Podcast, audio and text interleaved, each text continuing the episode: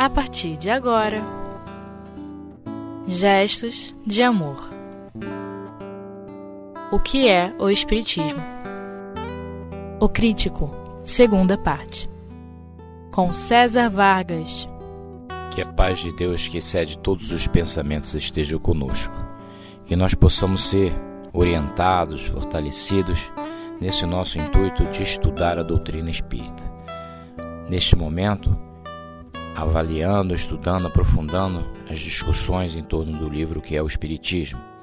E conforme o mesmo chama atenção na primeira página, é a introdução ao conhecimento do mundo invisível pelas manifestações dos espíritos, contendo o resumo dos princípios da doutrina espírita e a resposta às principais objeções. E já que estamos recordando, nós vamos hoje abordar o primeiro diálogo crítico, na primeira parte, a parte introdutória deste livro. E é importante para o nosso entendimento que nós façamos uma breve recapitulação em torno das primeiras questões da abordagem deste crítico que este crítico fez a Kardec. E depois, então, continuaremos com as questões de 5 a 8, que são o objeto do nosso estudo hoje. Conforme nós observamos, no primeiro diálogo, um visitante, um crítico, aborda Kardec, dizendo que a razão o fazia desacreditar dos fenômenos espíritas, mas que ele, se tivesse provas incontestáveis, passaria a acreditar. Kardec, de forma bem clara e objetiva, destaca que se a razão do crítico impedia ele de admitir fatos comprovados, é porque ele se julgava superior aos demais e que ele, Kardec, não tinha pretensão de se colocar como tendo inteligência superior à dele. Não se dando por vencido e de forma bastante arrogante, o crítico argumenta que se o convencesse, tendo em vista a importância que ele mesmo se atribuía, seria isto muito bom para a causa da doutrina espírita. A resposta de Kardec é brilhante. Ele ressalta que se para ele Kardec foi necessário mais de um ano de trabalho e estudo para que ele mesmo se convencesse, não seria em duas sessões que o crítico seria convencido. Além do mais, e esta parte é muito importante, as sessões espíritas não têm o propósito de satisfazer a curiosidade de ninguém. Seus objetivos são bem mais elevados. Mas o crítico é insistente, conforme nós vamos continuar vendo hoje. Ele raciocina que, tal como as demais religiões, o Espiritismo deve ter um objetivo de fazer prosélitos. E nesse aspecto é importante nós entendermos prosélitos e proselitismo. O proselitismo, que vem do latim prosélitos, é o intento, o zelo, a diligência, o empenho ativista de converter uma ou várias pessoas a uma determinada causa, ideia ou religião. Bem, com esse objetivo de fazer prosélitos, ele pergunta se também não seria o propósito da doutrina espírita de fazer prosélitos. Kardec então destaca que não adianta nada tentar fazer prosélitos de pessoas que não querem se transformar em prosélitos, aderir a uma causa, uma religião. Informa Kardec que ele sim tem objetivo e tem o maior prazer de auxiliar aqueles que tem dúvidas sinceras. E como nós já percebemos e vamos continuar percebendo nas próximas perguntas, esse não é o caso deste crítico. E de uma forma muito educada, Kardec diz que não tem tempo para perder com pessoas desta natureza, este tipo de pessoa. Kardec, então, na quinta pergunta do crítico, destaca uma questão bastante interessante. Ele afirma que o Espiritismo não é um capricho. E não é, porque um capricho, em alguns anos, não teria ganho milhões de partidários em todos os países e contado com sábios de todas as espécies, e se propagado em especial e preferencialmente nas classes esclarecidas. O crítico, tentando demover Kardec de sua decisão, lança um argumento bem interessante que, creio, devemos reproduzir. Diz ele: Eu tenho minhas ideias sobre esse assunto, é verdade. Elas, porém, não são tão absolutas que eu não consinta sacrificá-las à evidência. Eu vos disse, pois, Senhor, que tendes um certo interesse em me convencer. Eu vos confessarei que devo publicar um livro onde me proponho demonstrar ex-professo o que eu vejo como um erro. E como esse livro deve ter um grande alcance e atacar vivamente os espíritos, se eu chegar a ser convencido, não publicarei. Resumindo o que ele disse, ele diz o seguinte: olha, se eu for convencido, eu deixarei de publicar um livro que vai atacar vivamente os espíritos. Este crítico manifesta mais uma vez sua arrogância, sua prepotência, o autoconceito que ele tinha em torno de si mesmo, quando afirma que demonstrará ex professo. Essa ex professo é uma expressão latina que quer dizer de forma brilhante, completa, ou seja, ele não era nada vaidoso, não é verdade? Então ele pretendia demonstrar de forma brilhante, completa, inatacável, que o Espiritismo é um embuste, ou seja, um engano. Parece tentador. Deixá-lo assistir uma ou duas sessões, convencê-lo da realidade da vida espiritual e, desta forma, evitar que seja publicado um livro que vai destratar, atacar, desvirtuar a doutrina espírita. O que você teria feito? O que eu faria? Bem, o importante é saber o que o Kardec fez, não é verdade? E é tão interessante o posicionamento dele que creio muito adequado que nós o leiamos na íntegra. Vamos ver o que Kardec responde. Ele disse assim: Eu ficaria desolado, Senhor, por vos privar do benefício de um livro que deve ter um grande alcance. Eu não tenho, de resto, interesse de vos impedir de fazê-lo, mas lhe desejo, ao contrário, uma grande popularidade, já que isso nos servirá de propósito e de anúncios. Quando uma coisa é atacada, isso desperta atenção. Há muitas pessoas que querem ver os prós e os contras, e a crítica faz conhecida daqueles mesmos que dela não sonhavam. É assim que a publicidade, frequentemente, sem o querer, aproveita aqueles às quais quer prejudicar. Questão dos espíritos, aliás, é tão papiltante e de interesse a ela espicaça a curiosidade a um tal ponto que basta mencioná-la à atenção para dar o desejo de aprofundá-la. Interessante a nota que vem na sequência a esse comentário ou essa resposta de Kardec. A nota diz assim: depois desse diálogo escrito em 1859, a experiência veio demonstrar largamente a justeza, a justeza desta proposição. Esta nota se referia a algo que aconteceu em 9 de outubro de 1861, que foi denominado Alto da Fé de Barcelona, que foi uma expressão notabilizada por Allan Kardec para se referir à queima em praça pública de 300 livros espíritas em Barcelona, na Espanha. Maurice Le Chatre, editor francês, achava-se estabelecido em Barcelona com uma livraria. E aí ele solicitou a Kardec, que era seu compatriota em Paris, um, 300 livros para que ele pudesse vender na Espanha. Quando os livros chegaram ao país, foram apreendidos na alfândega por ordem do bispo de Barcelona, Antônio Palau Termes, sob a alegação de que a Igreja Católica é universal e os livros sendo contrários à fé católica, o governo não pode consentir que eles vão perverter a moral e a religião de outros países. O mesmo eclesiástico recusou-se a reexportar as obras apreendidas, condenando-as à destruição pelo fogo. O Alto da Fé ocorreu na esplanada de Barcelona às 10h30 da manhã. Conforme a lista oficial transcrita na Revista Espírita, foram queimados os seguintes livros: Revista Espírita, Revista Espiritualista, o Livro dos Espíritos, o Livro dos Médios e o que é o Espiritismo.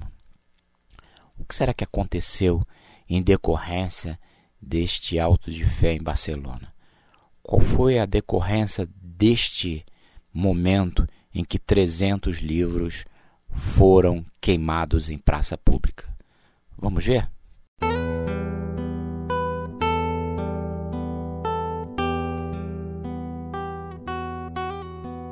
Gestos de amor. O que é o Espiritismo? Vamos ver o que aconteceu. Antes, vamos uh, entender o, o que estava envolvido, nos lembrando de quem estava presente naquele momento. A história nos diz que tinha um padre com roupas sacerdotais, trazendo a cruz numa mão e uma tocha na outra, um notário encarregado de redigir a ata do auto de fé, um escrevente do notário, um funcionário superior da administração da alfândega, três serventes da alfândega que tinham a obrigação de manter o fogo, um agente da alfândega representando o proprietário das obras condenadas e a parte que nos interessa, uma multidão que vaiava o religioso e seus auxiliares aos gritos de abaixo a Inquisição. O evento causou viva impressão através da imprensa de todo o mundo à época, evocando as antigas fogueiras do Santo Ofício, chamando atenção para as obras espíritas. Kardec, em decorrência desse episódio, comentou: Graças a esse zelo imprudente, todo mundo em Espanha vai ouvir falar do Espiritismo e quererá saber o que é. É tudo o que desejamos. Podem se queimar os livros, mas não se queimam as ideias. As chamas das fogueiras as superexcitam em lugar de abafá-las. As ideias, aliás, estão no ar e não há Pirineus bastante altos para detê-las. E quando uma ideia é grande e generosa, ela encontra milhares de peito prontos para aspirá-las. Ou seja, mesmo antes do ato de fé de Barcelona, Kardec já tinha noção do que aconteceria se aquele livro fosse escrito pelo crítico, com os resultados advindos positivamente para a doutrina espírita.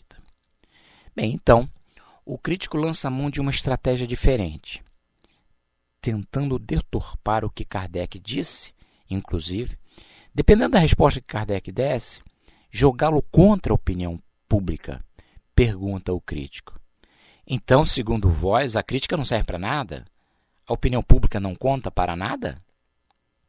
Que pergunta capciosa. Como Kardec respondeu? Vejamos.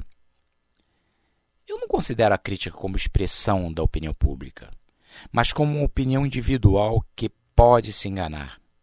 Lede a história e vereis quantas obras-primas foram criticadas quando apareceram, o que não as impediu de permanecerem obras-primas. Quando uma coisa é má, todos os elogios possíveis não a tornarão boa. Se o Espiritismo é um erro, ele cairá por si mesmo. Se é uma verdade, todas as diatribes não farão dele uma mentira. Vosso livro será uma apreciação pessoal sob o vosso ponto de vista a verdadeira opinião pública julgará se é correta. Por isso quererão ver se é, mais tarde. For reconhecido e vos enganaste, vosso livro será ridículo, como aquele que se publicou recentemente contra a teoria da circulação do sangue, da vacina e etc. Quanta sabedoria e ponderação de Kardec. Foge da artimanha impetrada por aquele crítico e diz para ele o que ele precisava ouvir: que ele não tinha medo da opinião pública, mas que ele não se preocupava com opinião pessoal. E que se essa opinião pessoal fosse uma opinião que não tinha fundamentação, o tempo se encarregaria de jogá-la por terra. E aí Kardec vem com uma série de perguntas, de questionamentos, para acabar de vez com esse raciocínio dele. Ele pergunta de uma maneira muito brilhante, de forma bem inteligente para ele. Que pensarias de um homem que se erigisse em censor de uma obra literária sem conhecer literatura? De um quadro sem ter estudado pintura? É de uma lógica elementar que o crítico deva conhecer, não superficialmente, mas a fundo aquilo de que fala, sem o que sua opinião não tem valor. Para combater o cálculo, é preciso opor-lhe outro cálculo. Mas para isso é preciso saber calcular. O crítico não deve se limitar a dizer que tal coisa é boa ou má. É preciso que ele justifique sua opinião por uma demonstração clara e categórica, baseada sobre os próprios princípios da arte ou da ciência. E como poderá fazer se ele ignora esses princípios? Poderias apreciar as qualidades ou os defeitos de uma máquina se vós não conheceis a mecânica? Não. Pois bem, vosso julgamento sobre o Espiritismo, que não conheceis, não teria mais valor do que o que farias sobre essa máquina. Serias a cada instante preso em flagrante delito de ignorância, porque aqueles que a estudaram verão, consequentemente, que estás fora de questão. De onde se concluirá o que não sois um homem sério, o que não sois de boa fé. Em um outro caso, vos exporeis a receber desmentidos poucos lisonjeiros para vosso amor próprio. Quanta sabedoria de Kardec, não é verdade? Essas perguntas perspicazes, elas fariam qualquer pessoa de bom senso e pessoa correta de, e dotada de razoabilidade a parar e refletir e até mesmo parar de fazer esse tipo de pergunta. Será que foi isso que aconteceu com o crítico? Esses argumentos foram suficientes para mudar o ponto de vista deles? Vejamos na próxima questão. É precisamente para evitar este escolho que vim vos pedir permissão para assistir alguma experiência. Não, ele não desistiu. Ele continua insistindo e nós vamos ver no próximo estudo que outras perguntas e outras ponderações ele ainda fará. E dessa vez ele tenta é, falar ao coração de Kardec, dizendo: Olha, eu sei tudo isso, você está certo. É por isso que eu quero te perguntar. Eu quero assistir aí uma ou duas sessões para poder mudar meu ponto de vista. E aí, Kardec responde: E pensais que isso vos bastaria para falar do espiritismo ex-professo? Ou seja, ele usou a mesma expressão dele, dizendo: Olha, se você quer falar com muita habilidade e de forma brilhante, com uma ou duas sessões você vai conseguir? Mas como poderias compreender essas experiências e com mais forte razão julgá-las se não haveis estudado os princípios que lhe servem de base? Ou seja, você não vai com duas sessões apenas conseguir, ele já tinha dito que ele ficou anos estudando, conseguir encontrar argumento para escrever um livro ex professo. Como poderias apreciar o resultado satisfatório ou não de experiências metalúrgicas, por exemplo, se não conheceis a fundo a metalurgia? Permite-lhe dizer, Senhor, que vosso projeto é absolutamente como se, não sabendo nem matemática nem astronomia, fosses dizer a um desses senhores do observatório: Senhor, eu quero escrever um livro sobre astronomia e, além disso, provar que vosso sistema é falso. Mas como disso eu não sei nem a primeira palavra, deixa-me olhar uma ou duas vezes através das vossas lunetas. Isto me bastará para conhecê-la tanto quanto vós. E é Kardec conclui esse pensamento dizendo que muitas pessoas fazem isso com o Espiritismo. Não entendem nada, não estudaram, ouviram falar e o atacam de forma brutal. E se colocam como se juízes fossem e condenam o Espiritismo. A pergunta que nós podemos fazer agora e que é importante é o que, que nós aprendemos desse primeiro bloco de questões? Bem, nós aprendemos sobremaneira. Primeiro que Kardec, a gente já sabe disso, mas aqui está demonstrado mais uma vez, era muito inteligente, brilhante, rápido, sagaz no raciocínio. Outra coisa muito importante que a gente aprende deste bloco e das perguntas que vêm à frente, mas esse aqui deixa isso muito claro, é que para entender de espiritismo da maneira correta, é necessário estudar o espiritismo. Nós não vamos dominar uma ciência, um conteúdo, sem nos debruçar sobre ela, sem buscar com bastante insistência, com meditação, o raciocínio sobre ela. Kardec deixa claro para o crítico que ele não teria competência para escrever de forma brilhante e entender o Espiritismo se ele, tal como Kardec, não buscasse a informação, deixasse de estudar, mas estudar com interesse de aprender. E uma outra questão muito interessante que nos chama a atenção esse conjunto de questões levantadas pelo crítico é que nós espírita não temos como objetivo principal e nem deve ser o de fazermos prosélitos, de fazermos proselitismo do espiritismo.